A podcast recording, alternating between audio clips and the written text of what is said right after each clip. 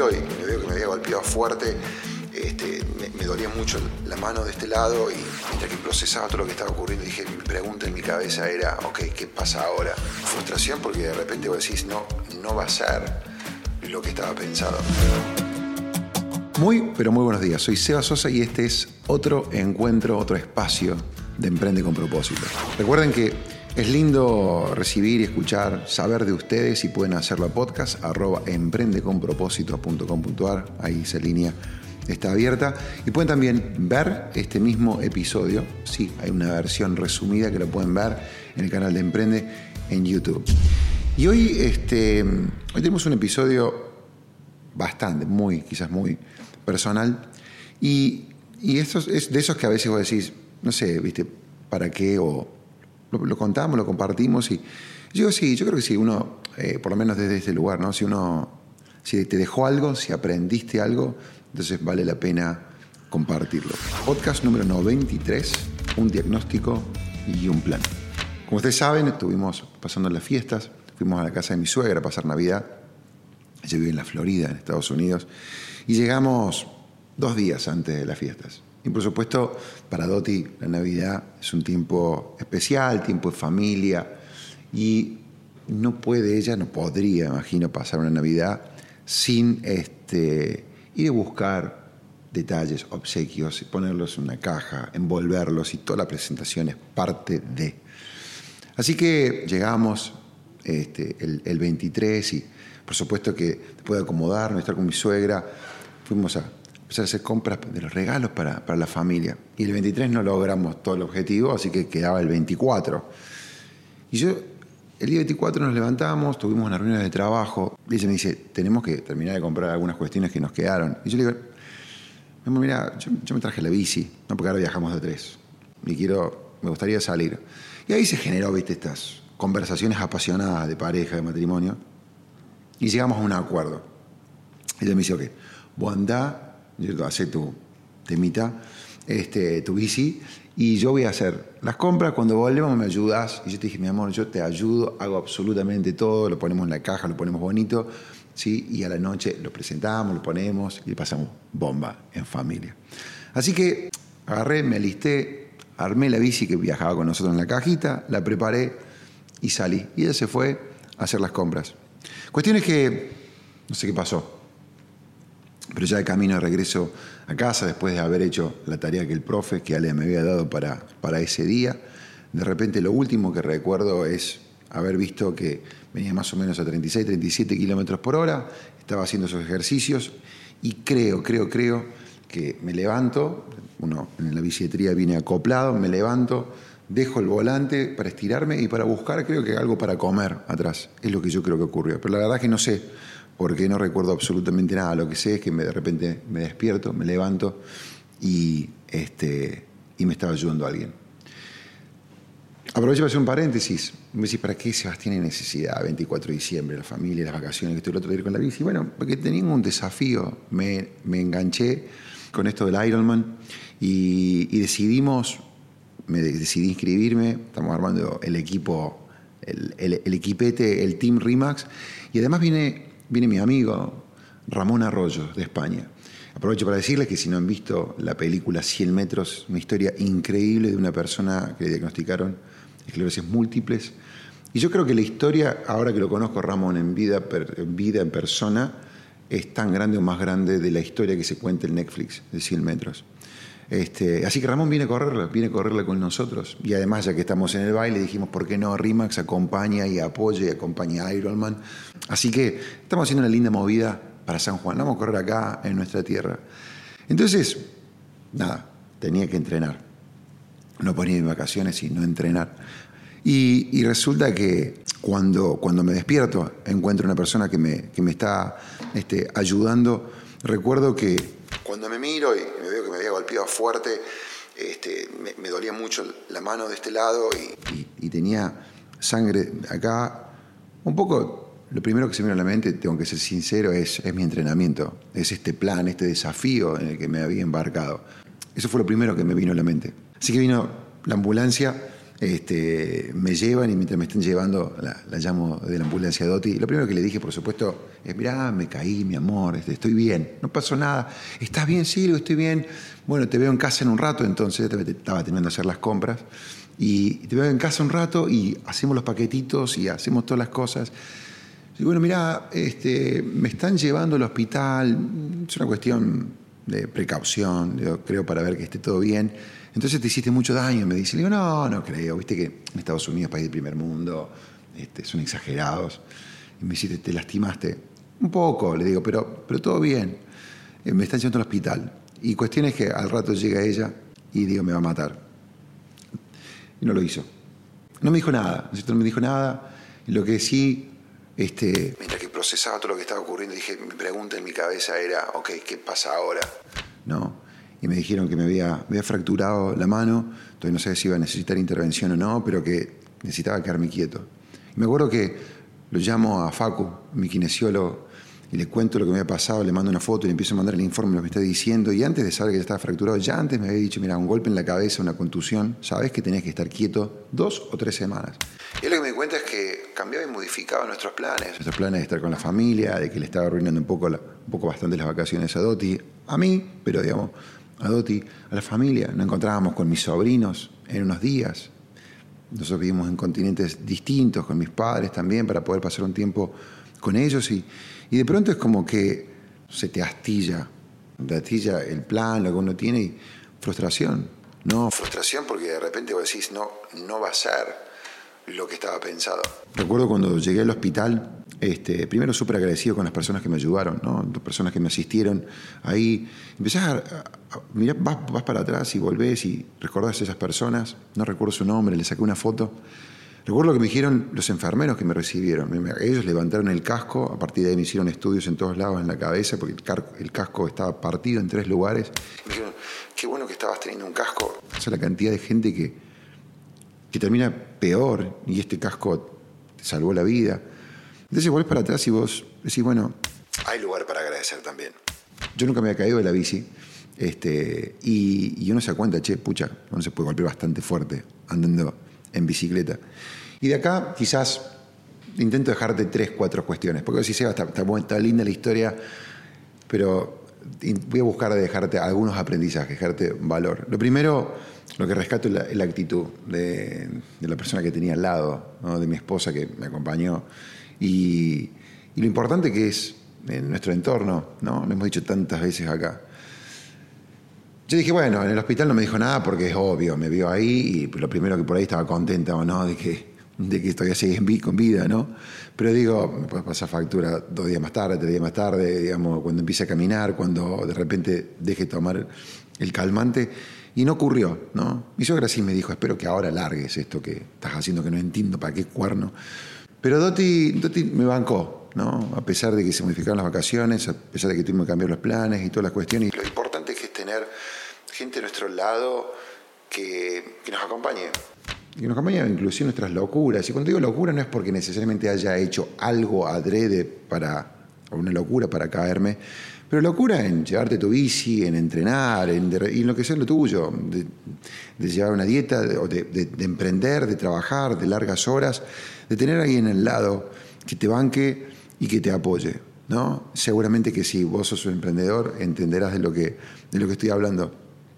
Y después de Doti, cuando es, lo extiendo al equipo de personas que están al lado. Yo creo que la otra persona que fue clave para mí es el, médico que me operó. ¿no? Eh, eh, encontré una persona que, que, me escuchó, que, me hizo sentir, ¿no es cierto?, cuidado, atendido. Mi, kinesiólogo, ¿no es cierto?, Facu, mi profe, que por más que a la distancia, ¿no es cierto?, estuvieron cerca, me estuvieron acompañando, en momentos que de repente me notaban que estaba caído, a decirme, digamos, vamos a no caer, en momentos donde de repente me pasa de rosca porque saben que soy un poco, viste, cebado, decimos, vamos a irlo con cuidado. Y acá viene quizás lo segundo que, rescaté y, esto le va a sonar quizás conocido.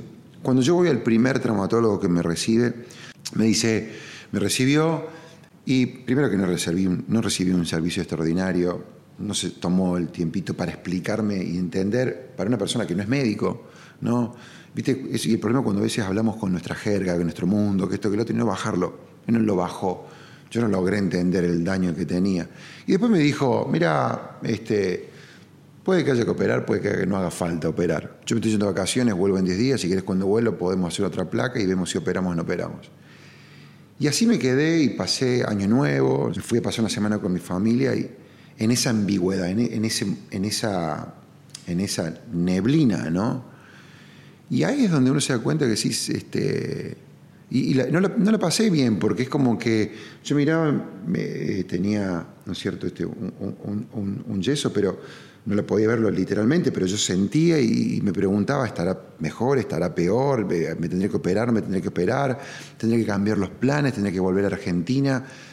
Y así lo viví. Y, eventualmente, a raíz de un conocido, una persona que llamo y un amigo me recomienda, y Facu también, digamos, un, traumatólogo acá en Buenos Aires, hablo y le muestro la foto y me dicen, mira, eso hay que operar, entre más tiempo pasa, peor. Entonces, Dije, bueno, ya empiezo a tener un diagnóstico. No estaba contento con lo que estaba escuchando, pero ya empiezo a tener un diagnóstico. Pero me ¿sabes qué? Yo conozco, hay un médico rosarino, de hecho, que no está muy lejos donde estás vos, y que yo lo voy a llamar ahora, te voy a pasar el contacto de él para que vos vayas. Al día siguiente, al día siguiente, Rodrigo Panegas me recibió. O fue rápido, sensible, hablamos por teléfono, me escuchó. Y llegamos ahí, nos sentamos, nos atendió de primera y si llega a escuchar esto, algún día le aprovechamos para mandar saludos. Y, y me empezó, me mandó a hacer placas él y me empezó a contar lo que tenía. Y empezó a contar y lo, dibujó, lo dibujó en un papel, a un nivel para que yo lo pudiera entender. Hasta ahí veníamos todo bien, porque yo me sentía cuidado, me sentía, me sentía protegido, me sentía contenido. Pero acá vino la parte que también es una enseñanza, donde me empezó a decir un montón de cosas que me dice, mira, el golpe que te diste fue fuerte y acá se rompió esto y acá hay que arreglar esto y acá hay que entrar por acá y tengo que reconstruir esto y tengo que traer esto acá, por acá y acá voy a meter una placa y después voy a meter tornillos y yo dije, o sea, y ya viste, no sé, viste la, garra de Terminator, ¿entendés? Y vos te empezás a sentir ahí como que dije, wow, o sea, no, no vuelvo, o sea, no hay chance que haga San Juan, se me fue San Juan, se me fue el Ironman, no sé cuánto tiempo voy a estar. Eh, y de repente, viste, se, ve que él lo vio, lo vio en mí, debe ser que mi cara lo mostró, porque me miró y me dijo, pero quédate tranquilo que vas a quedar bien, sos joven, estás en buen estado, ¿no es cierto? Estás bien. Y nos fuimos, nos levantamos, nos fuimos, me dice, te voy a operar, te opero, este, esto es un jueves, te opero el lunes. En nada, en cero tiempo, tenía que llamar al seguro, movernos con el seguro, y dice, quédate tranquilo, yo te voy a ayudar, vamos a llamar al seguro, vamos a mandarle todo lo que necesiten, lo vamos a hacer. Y nos íbamos y me iba un poco un tanto bajoneado. Pero él me volvió a llamar a su, consultorio. Salió a la recepción, me volvió a llamar y me dijo, ven un segundito. Queda tranquilo, me dice, va a estar bien. Entonces tenemos un diagnóstico y tenemos un plan. Y yo que estas palabras yo las he escuchado en algún lado, ¿no? Y, hemos hablado de lo importante que, que eh, me acuerdo el año pasado, cuando hablábamos con toda la situación de COVID y la incertidumbre, que yo, que yo le decía, ¿se acuerdan? Lo peor es no tener un plan, lo peor es la incertidumbre. Y yo dije, tiene toda la razón, ¿no es cierto? Yo necesitaba escucharlo, necesitaba que alguien me lo recuerde.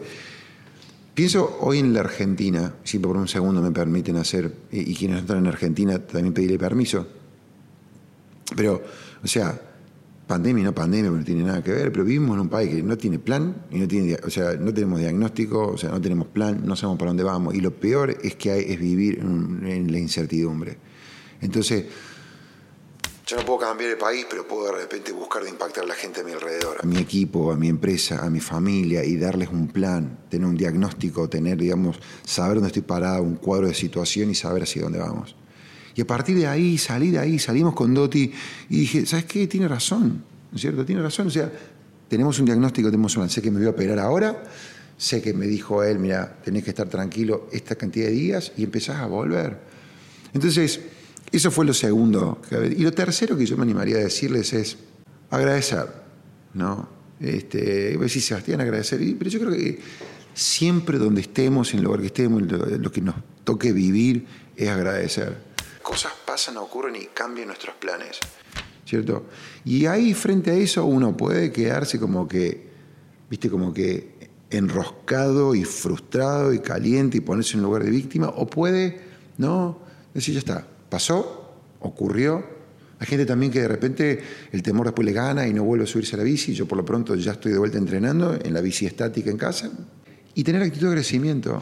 Tener actitud de crecimiento. Yo pensaba eh, en amigos, ¿no es cierto? E, Edu es parte acá de nuestro equipo, tengo una amiga Carolina, ellos se lastimaron el pie. El pie, por ejemplo, eh, yo creo que es, mucho más jodido porque te limita tu movilidad mucho más que la mano. O sea, yo a un mes de mi operación estaba pudiendo ya empezar a correr. Entonces digo, eh, a ver, capaz que me dice, bueno, Sebastián, qué consuelo pensar que alguien puede estar peor que yo, entonces porque alguien esté peor que yo, yo tengo que estar agradecido. Mira, yo, digo, eh, no sé si desde ese lugar, pero yo siempre digo, las cosas pasan por algo, ¿no?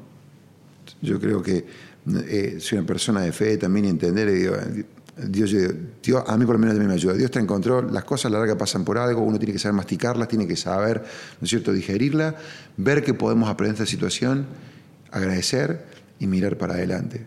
Entonces, estas son como que tres cuestiones limpias, prolijas que saco y que quería compartir con vos de lo que yo rescato de esta situación. Y por último, si querés de Yapa, en la época que eres chiquito, viste, ibas y te regalaban algo, viste, al final en la bolsita. Eh, no, no claudiques, no claudiques. Eh, eh, yo, yo dije, yo la carrera la voy a hacer. Estoy a menos de dos meses, estoy lejísimo de donde tendría que estar hoy físicamente para hacer esto, pero lo hablaba con Facu, ¿no es cierto?, con, con Ale, con mi nutricionista, con Romy, con Ramón, este, y no va a ser el número, no va a ser la meta ni la métrica que yo esperaba seguramente y probablemente va a ser. Yo creo que yo, lo que aprendo y lo que rescato también de esto es eh, no abandonar de repente el objetivo que tenía. Será, probablemente no va a ser el mismo número, no voy a dar exactamente en el mismo lugar, pero voy a hacerlo. Entonces a veces uno tiene que, hay un podcast que pusimos, ¿no? Creo que hay uno, no hay plan B. O sea, a veces uno de repente, a ver, podés cambiar el plan, ¿en qué sentido? ¿Por dónde vas a ir? Pero no, viste, no modificás a dónde apuntás. A San Juan vamos a ir, vamos a llegar y, y nos estamos preparando para eso.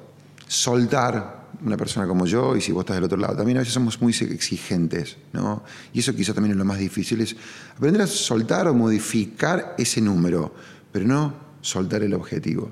Y cierro con algo muy especial, que, creo que también habla de, una de las cosas que yo le hablaba anterior, les mencionaba, que, rescato de la importancia del equipo que te acompaña.